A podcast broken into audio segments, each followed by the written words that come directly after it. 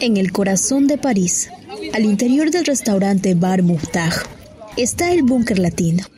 En medio de aplausos y al ritmo de guitarras, charangos y tambores, el grupo Alaya celebra el aniversario de dos de sus integrantes. Eh, somos cantautores, el grupo folclórico. Eh, tenemos mm, algunas actividades eh, en las escuelas, actividades culturales. Mira, el grupo aquí ya está más o menos unos 25 años ya, pero el grupo ha sido formado en Bolivia en los años 80-90, los años 80-90, junto con mi hermano.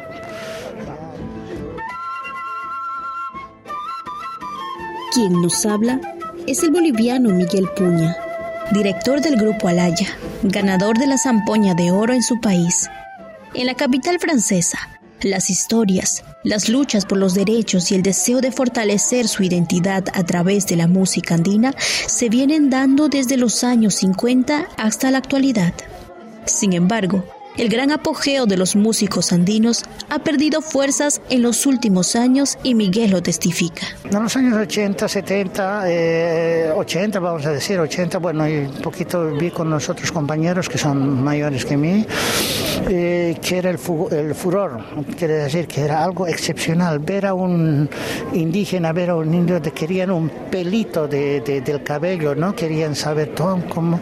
ha sido hasta los años 80, 90 más o menos. Pero después todo cambió cuando empezó en las otras, eh, no solamente es nuestra música andina, si quieres. Empezó después poco a poco a salir la salsa, reggaetón, salió de, todo el Caribe la música y también ya empezaron, porque es latino también, ojo, ¿no? Entonces son parte, pero ya hoy en día hay más ya eh, prioridad a la salsa, al reggaetón, a todas esas cosas que prácticamente ya la cultura, o sea, nuestra música, si queremos, ¿no? Vamos a hablar de Ecuador, como hemos hablado de todo, no hay. Entonces son pocos, pocos, pocos que están todavía acompañando, pero no hay. Rosa Rosales vicepresidenta de la Asociación Ayo, una organización dedicada a la difusión de las culturas andinas en París, nos cuenta la esencia del folclore de aquella época en la ciudad. Huáscar Amaru trabajaba aquí en París, eh, un músico peruano, y él producía música eh, con una interpretación en la lengua quechua. Él eh, incluso se ha presentado en grandes salas y teatros parisinos. Y Huáscar Amaru, en el grupo que él conformaba, utilizaba instrumentos que reflejaban netamente la cultura andina, ¿no? En los instrumentos de viento, de, percusión. Y su canto era, era un canto, era el canto del Ande. En un café de la periferia parisina nos encontramos con Carlos Quesada, exintegrante del grupo Quilapayún un conjunto emblemático de la música folclórica chilena cargado de mensajes profundamente comprometidos desde los años 60. La música nuestra fue acogida sin ningún problema acá en, este país. Eh, le interesó mucho a la gente lo que nosotros hacíamos porque tenía nuestra música tenía además un contenido no directamente político porque no somos un partido político pero sí un contenido social que era importante. O sea que a, la música tradicional, con aire andino o latinoamericano, nosotros agregábamos un contenido que era un contenido social, es decir, por el, por el cual nosotros habíamos luchado. Todo ha cambiado. Poco a poco, los músicos que se presentaban en los metros y plazas ya no se ven con mucha frecuencia, nos dice Rosa Rosales. Ese tipo de, interpretación del, mundo andino profundo eh, también los podía encontrar en los metros.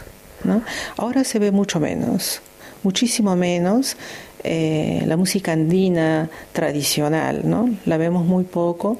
Interpretaciones en quechua eh, yo me paseo, he estado en los metros, voy cotidianamente y, no los he visto. no les he visto. Tengo la impresión que, que ya no es así como ellos trabajan. Miguel Puña estima que efectivamente han buscado nuevas formas de llegar al público europeo. No, el Grupo Alaya no, no toca en la calle. Okay. El Grupo Alaya siempre ha estado eh, tratando de buscar eh, los conciertos, tratando de llegar a la gente europea, no solamente en la calle. O, en una época sí, vemos que en los años 80, en los años 70, 80, 90 ha, sido la furgoria, pero eh, el Grupo Alaya no Sí nos juntamos entre amigos, así como ecuatorianos, peruanos, chilenos, etcétera, etcétera, argentinos todos, para un fin de semana, para encontrarnos en la música y hacemos una fiesta, pero no como el grupo Alaya. Desgraciadamente, esto de la pandemia nos bajó a todos, no solamente a nosotros, al grupo, también hicieron a los eh, músicos eh, franceses, europeos, que tampoco han podido trabajar. Entonces, la única manera para poder ha sido eh, las redes sociales. Y por eso ha sido, eso ha sido la ventana para poder eh, unirnos en el mundo entero, unirnos en esta tierra, ¿no? Es el único que hemos podido hacer. Pero poco a poco ya vamos a ir avanzando. Claudio Chacha, integrante ecuatoriano de Alaya, señala que, a pesar del aprecio de los parisinos por la música andina, Hoy en día no es posible vivir solo de la música en la ciudad como lo era antes. En actualidad aquí en Europa ha bajado mucho con las nuevas música pop, salsa, reggaetón y compañía. Eh, entonces eh, se ha bajado mucho, pero hoy día no es, tienes que tener otro trabajo independientemente de lo, que, lo que haya. Entonces tú responsablemente pues tú, tú buscas, porque si no, sin actividad aquí te mueres y te mueres de hambre y, te, y sobre todo te coge la... te deprimes sin hacer nada. Pero ¿qué es lo que les mantiene fuertes? ¿Cuál es el mensaje que quieren enviar a la ciudad? Le preguntamos a Rosa. Es decir al mundo occidental, a, París, de que hay un mundo otro que el occidental que está vivo, que está latente, eh, que respira. Y ese mundo es el mundo andino, con esta música, con esta manifestación a través del teatro, con, el reflejo de lo que sucede hoy día no solamente lo que sucedió en un pasado, en nuestra historia eh, pasada, sino en lo que sucede hoy día, ¿no? Cómo las sociedades actuales en, en, ese, en América Latina, en lo que es hoy el mundo andino, cómo manifiesta sus deseos, cómo responde a los diferentes problemas sociales, ¿no? Eh, y cómo levanta su voz y todavía dice en muchas ocasiones de una manera fuerte, y eso lo vemos, eh, por ejemplo, en los últimos sucesos dados en el Perú, ¿no? en los que se ha mostrado abiertamente y de una manera demasiada, es, es, una manera macabra, ¿no? Eh, un racismo que es difícil de, calificar, un racismo extremo en relación al hombre delante.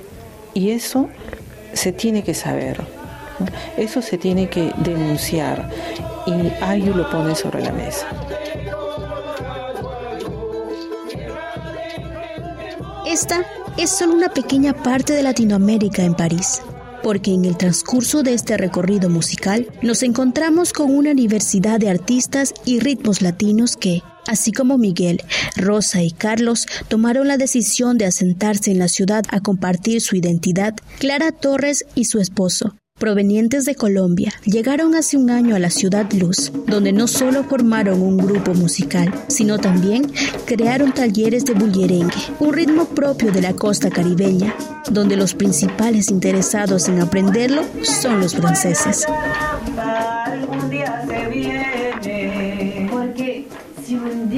Bueno, mi nombre es Clara Ligia Torres Sinin. Yo nací en Cartagena de Indias, en Colombia.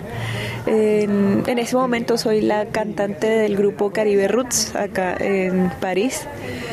y nosotros somos un grupo de música tradicional de la costa caribe colombiana. En realidad comenzamos en el 2019, eh, fue un viaje corto que hice de, Colombia, vine por menos de un mes y comenzamos a tocar un grupo de amigos que también son colombianos y ya interpretaban algunos instrumentos de música folclórica de la costa y nos dimos cuenta que hacía falta ese tipo de música acá en París. Entonces quisimos reunirnos para ejercitarnos también en la ejecución de los instrumentos y para dejar también una huella de la música folclórica costeña acá. En este momento estamos realizando talleres en la asociación Bash Bleu. Eh, con las personas que quieran inscribirse es un taller abierto y las primeras personas que se inscribieron y que se motivaron son franceses en realidad. Eh, eso, nos sorprendió, pero también fue una sorpresa grata de ver que, al final ya se, mezclaron estudiantes, eh, alumnos franceses con latinoamericanos. A pesar de los retos que hoy en día enfrentan, los músicos andinos afirman que Francia se ha convertido en un lugar indicado para disfrutar de una diversidad de ritmos latinoamericanos. Claudio Chacha, integrante de Alaya, lo confirma. Y en el grupo Alaya eh, tocamos San Juanitos, eh, Morenadas, que es de Bolivia, también este, lo que es de Perú, los Guainitos. allá se dice que tocamos la música de Perú, Bolivia, pero nosotros aquí es la diversidad. Nuestra música no tiene fronteras. La capital francesa sigue siendo un lugar de esperanza y oportunidades para los músicos latinos, porque aquí no existen límites de fronteras. Para Radio Francia Internacional, un reportaje de Lorena Anquash.